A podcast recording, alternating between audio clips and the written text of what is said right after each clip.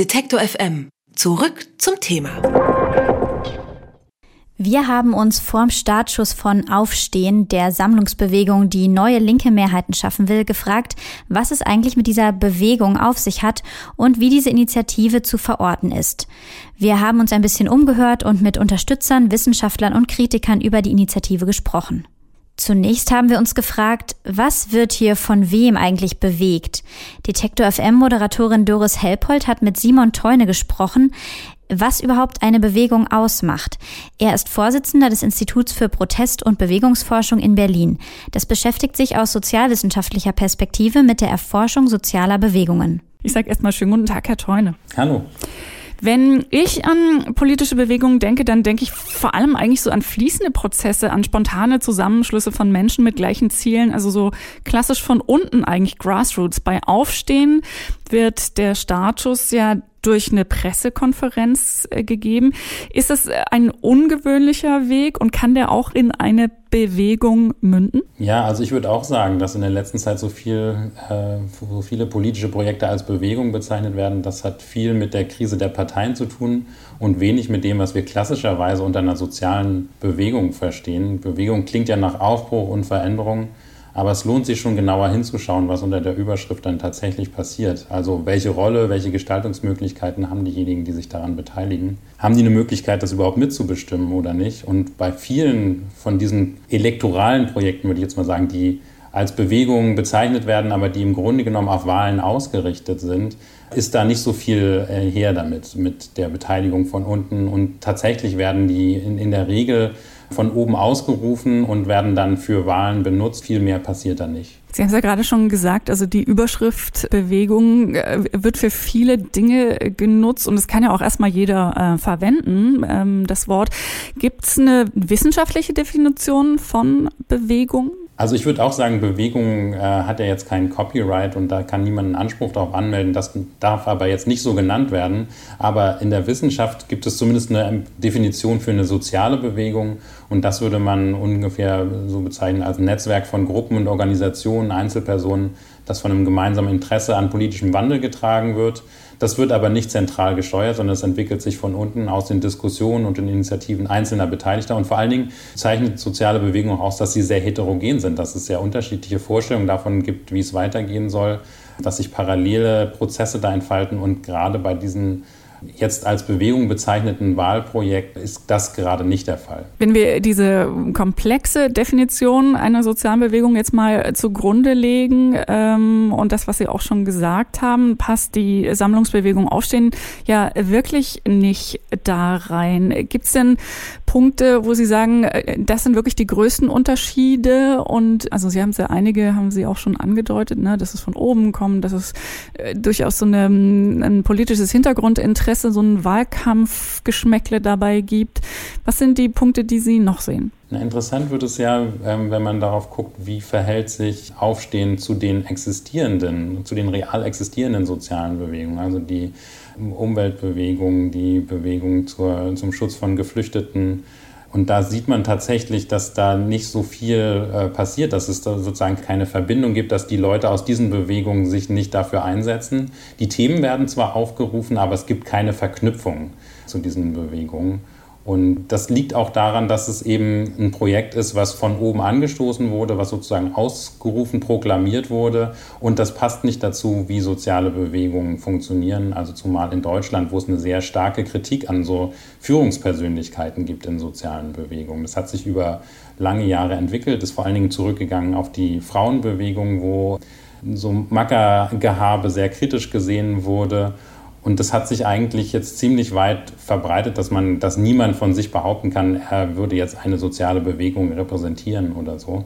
Das passt natürlich nicht zu einer Pressekonferenz, wo man die Gründung einer Bewegung verkündet. Wenn man so ein bisschen ins Programm guckt von Aufstehen, dann ist ein erklärtes Ziel ja, Spaltung innerhalb des linken Spektrums zu überwinden. Das ist ja erstmal ein guter, vielleicht sogar richtiger Ansatz. Ähm, Sie haben aber gerade auch so äh, kritische Stimmen erwähnt oder angedeutet. Es gibt da ja auch gleich sofort auch diesen Vorwurf, nämlich, dass dieses Projekt äh, möglicherweise eher mehr spalten, mehr trennen könnte könnte oder würde, als äh, Menschen oder Menschengruppen zu vereinen. In welche Richtung schlägt das denn jetzt wirklich aus? Das kann man natürlich jetzt noch nicht sagen, aber die Geschichte von Aufstehen ist ja ganz interessant. Das hat sich ja entwickelt, nachdem klar war, dass äh, Sarah Wagenknecht in der Linkspartei mit ihrer Position nicht besonders gut durchkommt und dass sie sozusagen gegen Parteitagsbeschlüsse und Vorstandsbeschlüsse steht mit ihrer Position, dass man im Grunde genommen rassistische Positionen integrieren muss in irgendeiner Form.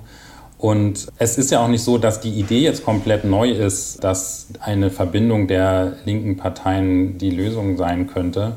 Es gibt ja den rot-rot-grünen Think Tank, das Institut Solidarische Moderne, das das schon seit Jahren bearbeitet, das Thema. Auch da zu denen gab es jetzt keinen, soweit ich weiß, keinen großen Kontakt, sondern das sind jetzt nochmal komplett neue Akteure. Aber man sieht auch an den Reaktionen, dass diese Idee, dass diese Grundausrichtung nicht in Frage gestellt wird. Also das wollen, das wollen viele oder äh, alle in der politischen Linken, dass man nicht äh, getrennt kämpft, sondern dass man eben Gemeinsamkeiten äh, betont. Aber es gibt eben diese eine harte Trennlinie und das ist die Frage, wie wird mit Geflüchteten umgegangen, wie wird das Thema überhaupt problematisiert, wie wird damit, wie wird es aufgegriffen und da gibt es einfach eine harte Trennlinie. Ich würde gerne mit Ihnen noch mal so ein bisschen über den deutschen Tellerrand hinaus gucken. Es gibt auch andere Bewegungen in Europa, die äh, durchaus mit ähnlichen Zielen angetreten sind. Es gibt da zum Beispiel Podemos aus Spanien. Unterscheiden sich äh, diese europäischen Bewegung von Aufstehen auch? Und, und falls ja, wie konkret äußert sich das? Also Podemos oder auch Cinque Stelle in Italien oder Syriza in Griechenland, das sind Parteien, die sehr stark äh, aufbauen auf den Impuls von sozialen Bewegungen. Die sind jetzt, die drei sind auch wiederum sehr unterschiedlich, aber die sind auch mehr oder weniger Parteigründungen, die von oben im Kontext sozialer Bewegungen passiert sind. Das sind aber Parteigründungen die einen Bewegungscharakter haben, insofern sie anschließen an, an Bewegungen, die vorher da gewesen sind. Also die Platzbesetzung vor allen Dingen 2011 äh, in Griechenland und in Spanien. Und da gibt es, gab es lange auch Verbindungen in sozialen Bewegungen, aber es gab auch sehr früh auch die Kritik an äh, so einem hierarchischen Aufbau in den Parteien oder die Fixierung auf die Führungspersönlichkeiten, sodass auch deren Glanz sehr schnell äh, abgeebbt ist. Aber im Prinzip sozusagen deren Idee war, sie wollen eine neue Partei gründen. Das ist ja nicht das erklärte Interesse von Sarah Wagenknecht. Sarah Wagenknecht bzw. Aufstehen äh, soll ja jetzt bereits mehr als 80.000 Unterstützerinnen und Unterstützer haben. Das Medienecho ist auch äh, ziemlich äh, groß, verständlicherweise, möglicherweise in, in der aktuellen äh, Zeit. Kann man den Aufruf und die Vorstellung des Programms wirklich als Initialzünder vielleicht verstehen oder sind zumindest Anzeichen dafür da, dass es sich doch in eine breitere Strömung ausweiten könnte? Also dass es vielleicht tatsächlich zu einer Bewegung wird, auch wenn es ein ungewöhnlicher Weg dazu wäre? Das äh, wird sich daran zeigen, was denn diese 80.000 Unterstützer mehr sind als eine E-Mail-Adresse. Also wenn es gelingt, diese Leute tatsächlich auch zu mobilisieren und denen eine Struktur zu geben, in denen sie sich organisieren können, dann kann es sich natürlich zu was äh, zu mehr entwickeln als äh, der Proklamation und sagen, einem Sturm im Wasserglas in der politischen Landschaft. Wenn wir jetzt mal, und ich weiß, dass das spekulativ natürlich alles nur äh, sein kann, davon ausgehen, dass es eben nicht nur E-Mail-Adressen sind, sondern wirklich Menschen, die einen Veränderungswillen haben, sozial und politisch vielleicht, und ein Interesse daran haben, eine Bewegung loszutreten.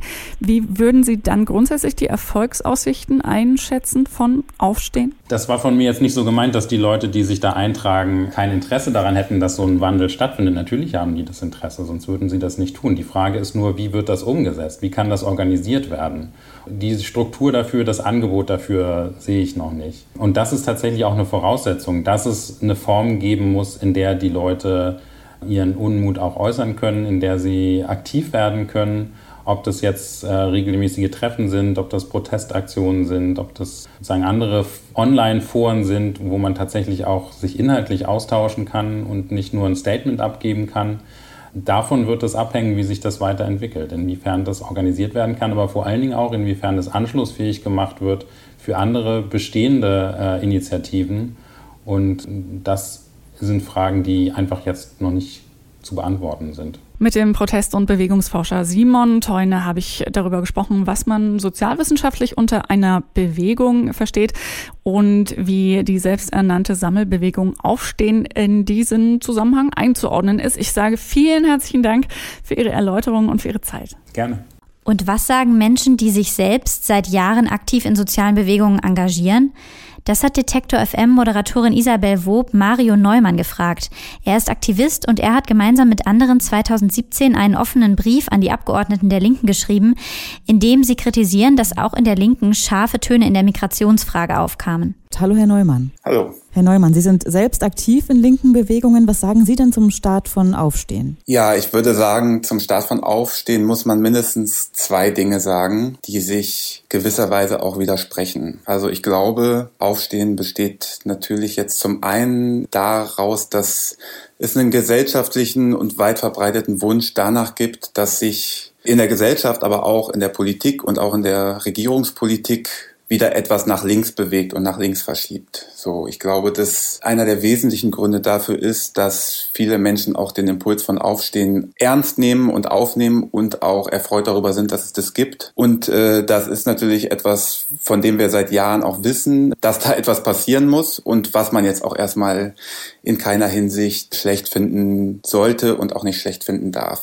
Der zweite Punkt ist allerdings, dass sozusagen der ja, ich würde es mal sagen, der Zirkel, der jetzt tatsächlich Aufstehen vorbereitet und auch die Kampagne und die Sammlungsbewegung politisch organisiert, dass es dort nicht nur darum geht, ja, einen irgendwie emotionalen äh, Wunsch nach Veränderung einfach auszudrücken, sondern dahinter steckt natürlich eine politische Idee.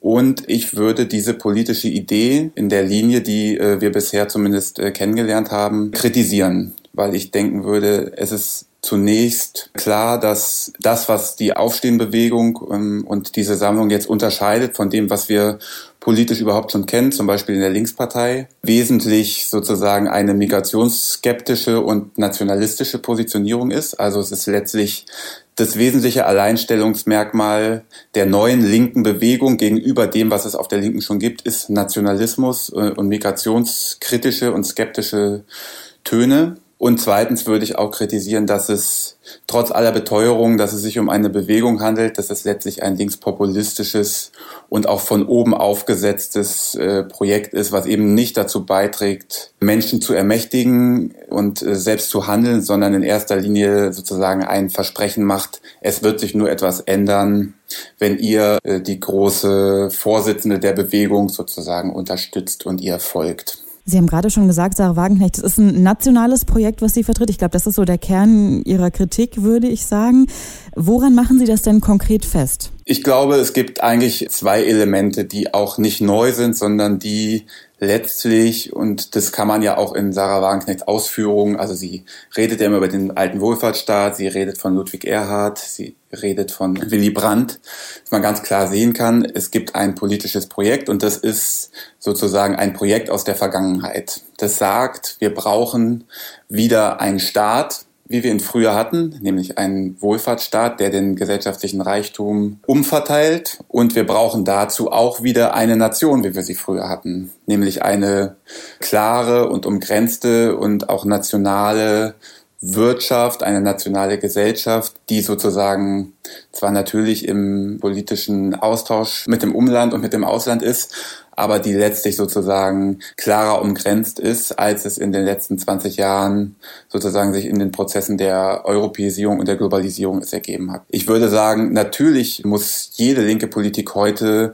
die Globalisierung von oben kritisieren und auch den Abbau sozialer Rechte kritisieren, aber die politische Antwort darauf kann weder darin bestehen, dass man politische Optionen renationalisiert, also dass man sagt, wir brauchen wieder eine stärkere Nation und eine stärkere Nationalstaatlichkeit. Und sie darf natürlich auch nicht darin bestehen, dass man letztlich wieder nur Politik für Leute mit deutschem Pass machen will, sondern wir würden eben sagen, es geht heute entschieden um globale soziale Rechte und es geht darum, äh, eine politische Idee zu entwickeln, wie man politischen Fortschritt und soziale Gerechtigkeit transnational entwickeln kann. Es gibt heute keine Linke, die sich effektiv mit dem Nationalismus gemein machen kann, ohne darin in der Sache auch den Rechten in die Hände zu spielen. Im Interview mit dem äh, Neuen Deutschland haben Sie in dem Kontext von Opferkonkurrenz gesprochen. Was meinen Sie denn damit? Ja, ich meine, dass natürlich eine politische Alternative heute und auch ein gesellschaftlicher Aufbruch, wie wir ihn brauchen, ja nicht nur daraus geboren werden kann, dass man alle Menschen zu Opfern des Systems erklärt, dass man sagt, ihr könnt nichts tun, ihr braucht eine starke Figur, ihr braucht eine starke Politikerin oder einen starken Politiker, der euch aus der Misere führt, sondern es geht ja darum, den Menschen auch immer wieder die Option neu zu öffnen, dass man sich eben auch bewegen muss, dass man auch im Alltag, in solidarischen Praktiken die Gesellschaft verändern kann und dass es auch darum geht, nicht nur jemanden zu wählen oder jemanden zu unterstützen, sondern selbst die Gesellschaft in Bewegung zu bringen und die Verhältnisse aktiv zu verändern. Und wenn man das tut, ich finde zum Beispiel die Willkommensbewegung ist dafür ein großartiges Beispiel. Dann gibt es eben auch Optionen jenseits der institutionellen Politik oder Optionen, die die institutionelle Politik überschreiten. Dann hat man äh, auch eine politische Option, wie zum Beispiel die Willkommensbewegung im Jahr 2015 eröffnet hat, nämlich, dass Solidarität auch etwas sein kann, was in der Gesellschaft stattfindet und was eben nicht unbedingt gebunden ist an die Logiken des Staates und des Nationalen. Würden Sie also sagen, es braucht eine Bewegung ohne, sage ich jetzt mal, große, starke politische Figur an vorderster Stelle, sage ich jetzt mal? Ich würde vor allen Dingen sagen, wir brauchen eine in sich demokratische Bewegung, also eine Bewegung, deren wesentliches politisches Element auch von unten kommt, also die nicht nur von unten getragen und unterstützt wird, sondern die ihre Stärke aus dem bezieht, was in der Gesellschaft und im Alltag und in den Stadtteilen passiert und eben nicht aus Führungsetagen ihre ganze politische Rhetorik auch erhält. Also ich würde sagen, es geht tatsächlich um eine populare und demokratische Linke, aber eben nicht um einen Linkspopulismus. Befürworter von Aufständen kritisieren gerade, dass viele Menschen in linken Debatten nicht mehr mitkommen. Ist das auch ein berechtigter Vorwurf? Also es stimmt sicherlich, dass es viele linke Debatten und auch politische Initiativen gibt, die in sich so kompliziert gesprochen sind, dass viele Leute sie nicht verstehen. Und es stimmt sicherlich auch, dass es in vielen Teilen der Linken auch, sagen wir mal, ein, eine zunehmende Akademisierung gibt, die ja auch erstmal nicht schlecht ist, sondern die auch etwas damit zu tun hat, dass andere eben fehlen und nicht damit, dass Akademikerinnen und Akademiker Teil der Linken sind. Aber ich glaube, natürlich muss eine Linke immer vielstimmig sein und natürlich muss sie in der Lage sein, die Sprache aller zu sprechen. Und das tut man aber immer am besten damit, dass eben alle tatsächlich auch sprechen und nicht dadurch, dass man selbst eine sozusagen äh, populistische Sprache auflegt. Und insofern würde ich sagen, das Problem ist eher, dass viele gesellschaftliche Milieus nicht mehr oder unterrepräsentiert nur in der Linken organisiert sind. Und das ändert man aber eben dadurch, dass man auch eine andere demokratische Komposition der Linken hat und nicht einfach dadurch, dass man eine Sprache erfindet. Wir zum Beispiel äh, im Welcome United Netzwerk haben ja diese Schritte auch gemacht und sind darin auch ganz erfolgreich. Also tatsächlich uns mit Geflüchteten und mit Migrantinnen wieder verstärkt auch gemeinsam zu organisieren, auch als Linke. Jetzt haben Sie zu Beginn unseres Gesprächs ja gesagt, dass ähm, man auf jeden Fall auch den Wunsch betrachten muss, in der Gesellschaft vielleicht mehr wieder über Linkspolitik zu sprechen. Und Aufstehen hat ja doch auch gerade schon bevor überhaupt irgendwas bekannt war darüber, was eigentlich der Plan ist oder was da gemacht werden soll, schon für extrem viel Aufsehen gesorgt. Es wurde viel darüber gesprochen. Was kann denn vielleicht aufstehen, was andere Bewegungen nicht schaffen, dass jetzt so viel darüber gesprochen wird? Ich glaube, die Frage würde ich umdrehen. Ich würde mich zuerst mal fragen, was können eigentlich die ganzen äh, gegenwärtigen sozialen Bewegungen, was Aufstehen nicht kann. Ich meine, auch wenn die Medienaufmerksamkeit, und das kann Aufstehen sicherlich sehr gut, relativ hoch ist, auch weil äh, die Initiatoren zum Teil zu sehr guten Kontakten in die Springerpresse verfügen. Das ist ein anderes Thema, kann man sich auch fragen natürlich, woran das liegt. Ich würde sagen, wir haben in den letzten Wochen und Monaten tatsächlich eine herausragende und enorme gesellschaftliche Mobilisierung gehabt. Das geht von den Seebrücken-Initiativen über die gegenwärtigen landesweiten Proteste gegen die äh, pogromartigen Zustände in Chemnitz über die bundesweiten in Dutzenden Städten Demonstrationen zum Urteil im Verfahren gegen den NSU bis hin zur äh, United Against Racism Parade in Hamburg, die am 29. September stattfinden wird und dem Unteilbarbündnis am 13.10., was auch mit mehr als 10.000 Leuten in Berlin demonstrieren wird. Also ich bin da gerade gar nicht der Meinung, dass das Aufstehen-Moment das wesentliche Bewegungsmoment in der Gesellschaft ist und auch nicht, dass es effektiv mehr Leute erreicht oder bewegt.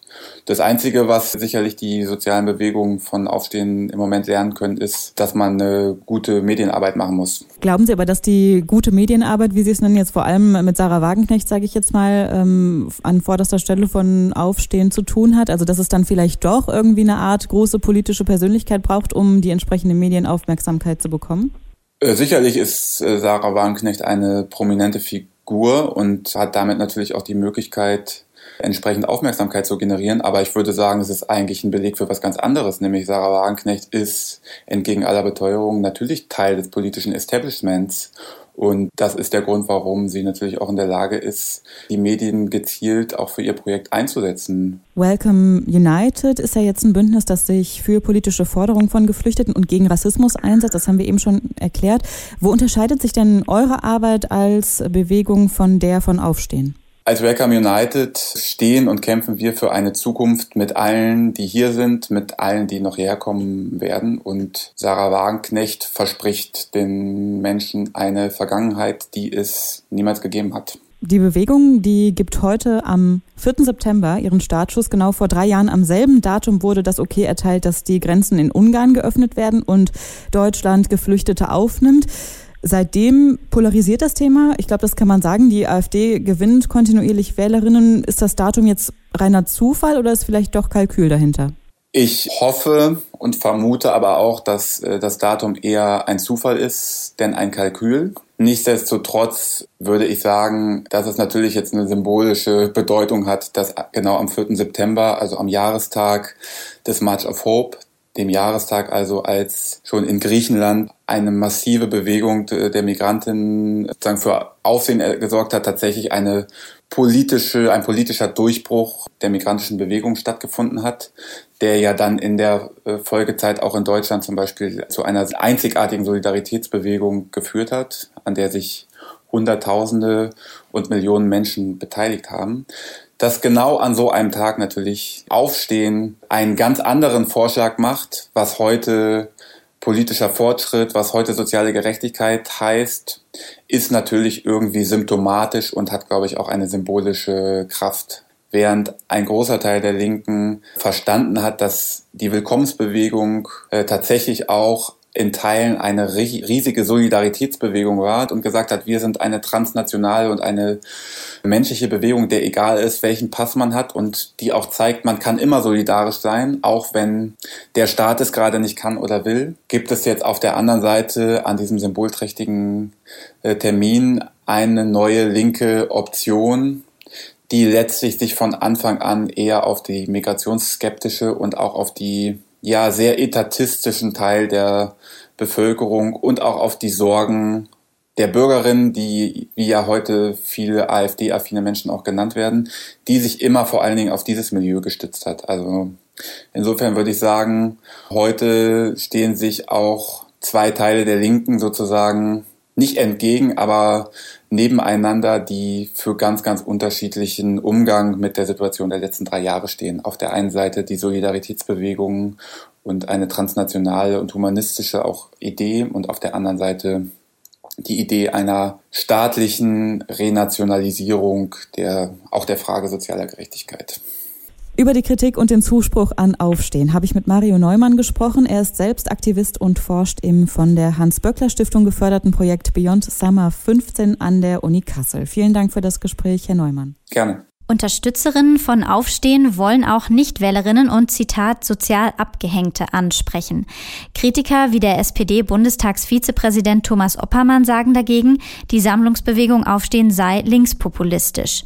Steve Hudson, einer der Unterstützer von Aufstehen, fordert dagegen ganz offen, linkspopulistisch zu agieren.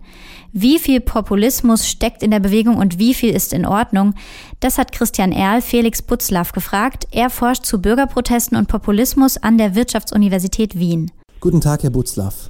Guten Tag. Wir verwandeln eure Stimme wieder in echten politischen Einfluss. Das ist ein Zitat oder ein Slogan auf der Webseite dieser Sammlungsbewegung Aufstehen. Ist das schon populistisch? Ja, das kommt darauf an, wie man Populismus definiert, aber es ist auf jeden Fall ein Teil von Populismus. Also Populismus kann ja sowohl Stil als auch Inhalt sein, aber eben ein ganz entscheidender Teil eigentlich jeder Definition, wie auch immer man Populismus versteht, ist es eben, dass eine klare Grenze gezogen wird zwischen einer Mehrheit in der Bevölkerung, wie auch immer man die definiert, entweder über die einfachen Leute oder über das nationale Volk oder über ähm, die sozial Ausgesetzten oder so etwas. Und die stehen einer Elite oder einer Bourgeoisie oder einer anderen Klasse gegenüber, die ungerechtfertigterweise sich Vorteile aneignet. Und insofern ist diese Aussage, würde zu einer Definition des Populismus passen, aber allein genommen ist sie das natürlich noch nicht. Die Forderung nach mehr Mitspracherecht aber nicht. Sie würden Sie klar davon abgrenzen. Ja, das ist ja etwas völlig völlig anderes und die Forderung nach mehr Mitsprache ist auch nicht per se populistisch, sondern offenbart einfach ein anderes oder ein sich wandelndes äh, Demokratieverständnis. Das ist ja eine Aushandlung, die wir eigentlich seit Beginn der Debatten über die Demokratie in Deutschland, also seit dem 19. Jahrhundert, seit 1848, immer wieder gehabt haben, dass eben zu bestimmten Zeitpunkten Leute fanden, dass sie nicht genug beteiligt werden. Das ist in dem Sinne nichts Neues und auch nichts Dramatisches. Jetzt haben Sie eben gesagt, Populismus kann einerseits Sprachs Lebensstil sein oder auch ein Politikverständnis. Wie sieht denn dieses Politikverständnis dann konkret aus? Also war das das äh, mit diesem die da oben, wir da unten, wenn ich das mal äh, so verkürzt wiedergeben darf? Ja, genau. Also es ist äh, der, der, die Annahme, es gibt ein die da oben, wir hier unten, ist äh, elementarer Bestandteil quasi eines populistischen Politikverständnisses. Damit ist nicht gemeint, dass bestimmte Inhalte festgelegt sind, aber eben die Vorstellung, es gibt ein die da oben, seien sie jetzt nun eine, eine kulturelle Elite oder eine ökonomische Elite oder wie auch immer. Und es gibt ein Wir hier unten, das kann das nationale Volk sein, so wie die AfD sagt. Das kann aber wie in anderen Ländern auch eine Gegenüberstellung der sozial ausgegrenzten oder der sozial verletzlichen oder zurückgebliebenen gegenüber quasi den Profiteuren einer Wirtschaftskrise sein oder so etwas. Wie man das oben und unten definiert, ist erstmal frei, also das ist nicht festgelegt. Dazu kommen muss aber noch die Vorstellung, dass Politik der Kampf zwischen dem Oben und Unten ist und die Vorstellung, dass auch das normativ Gute, die Weisheit, die politische Klugheit und das politisch Erstrebenswerte, dass das eigentlich in dem Unten, der Masse und in der Mehrheit wurzelt. Dass also das Volk eigentlich die Wahrheit kennt und einfach nur betrogen wird von denen da oben. Das macht es dann zu einer populistischen Vorstellung. Das heißt, da unterscheiden sich dann linke Sammlungsbewegungen von den Rechten auch nicht sonderlich. Sie unterscheiden sich in der Art und Weise, wie das oben und unten definiert wird. Und insofern ist das schon ein ganz entscheidender Unterschied.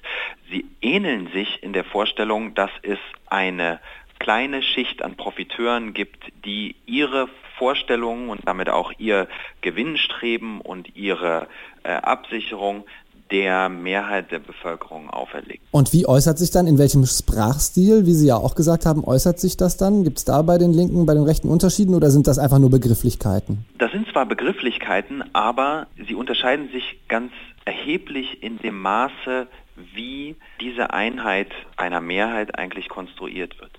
Und damit meine ich nicht einfach, dass die Linken das rechtspopulistische Volk durch Klasse oder so etwas ersetzen, sondern gerade bei linkspopulistischen Parteien gibt es einen ganz, ganz anderen Umgang mit gesellschaftlicher Pluralität. Muss es auch geben, weil es nicht den einen zentralen Nenner gibt, der unhinterfragbar die Leute zusammenbringt. Das ist das, was Rechtspopulisten, was für Rechtspopulisten so einfach ist. Bei Rechtspopulisten gibt es die völlig einleuchtende, nicht vom Tisch zu wischende Einigkeit zwischen denjenigen, die sich dazu rechnen, und das ist die Zugehörigkeit zum nationalen Volk.